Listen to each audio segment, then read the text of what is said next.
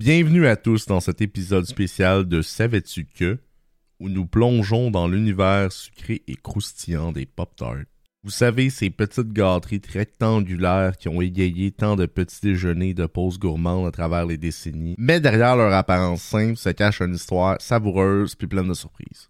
Puis par pleine de surprises, je veux pas dire des mauvaises indigestions du moment passé en privé, en tête à tête avec votre toilette. Non, non.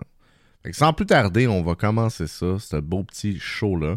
Commençons, hein, pour comprendre l'histoire des Pop-Tarts.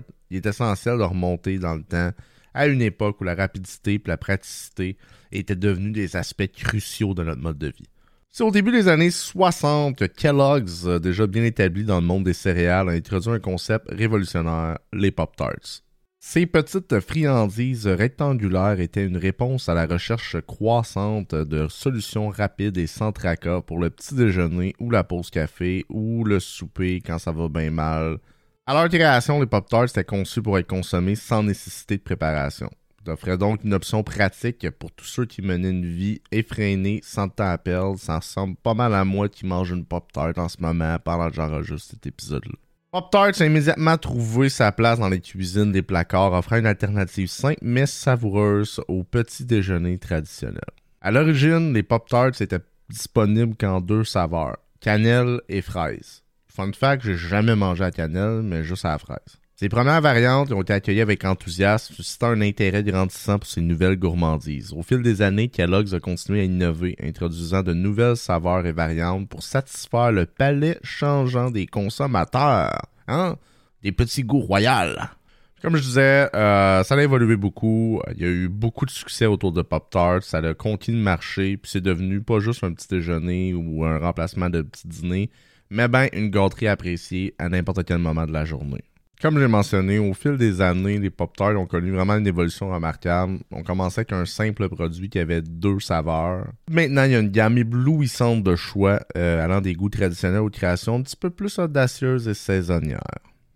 L'évolution des Pop-Tarts a été marquée par leur adaptabilité aux goûts changeants des consommateurs. Les saveurs classiques comme la fraise, la cannelle et le chocolat ont été rejointes par une variété étonnante, incluant des combinaisons de fruits, des saveurs inspirées de desserts célèbres et même des éditions limitées qui ont suscité l'excitation des amateurs. La popularité des Pop-Tarts, ça se limite pas juste à leur diversité de saveurs, mais aussi à une nouvelle tendance. C'est devenu un objet de culte apparaissant dans des films, des émissions télévisées, puis même dans la musique. Leur omniprésence dans la culture populaire les a transformés en une icône alimentaire reconnaissable de tous. On a aussi des saveurs hein, fruitées comme la pomme, la cerise, l'orange, qui ont rivalisé avec des combinaisons plus inhabituelles comme le chocolat au beurre de cacahuète ou le cookie dough, apportant une touche de surprise à chaque bouchée. Non, je suis pas sponsorisé par Pop Tarts, mais salut Kellogg, hein? J'ai besoin de payer mon loyer. Tu sais, la popularité des Pop-Tarts, comme je mentionnais, ça dépasse aussi largement leur simple présence les écrans. Elles ont acquis une place dans la culture Internet où elles sont souvent le sujet de mimes, de vidéos virales et de discussions en ligne. Aussi de podcasts apparemment.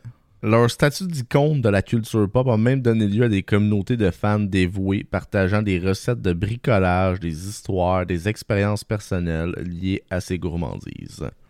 Ce qu'on trouverait pas sur Reddit. Cette ascension fulgurante dans la culture populaire a également conduit à une présence constante dans les produits dérivés, des vêtements aux accessoires de décoration en passant par les jeux vidéo, les Pop-Tarts sont devenus un élément incontournable de la merch. En conclusion, les Pop-Tarts sont pas seulement des friandises, ce sont des symboles de la praticité, diversité et d'impact culturel. Leur histoire, débutant dans les années 60 en tant que solution rapide pour le petit déjeuner, a évolué pour devenir un véritable phénomène de la culture populaire. L'évolution des Pop-Tarts, passant de deux saveurs classiques à une multitude de choix allant des plus traditionnels aux plus exotiques, témoigne de leur capacité à s'adapter aux besoins, aux préférences changeantes des consommateurs, ce qui est quand même assez important dans le monde d'aujourd'hui.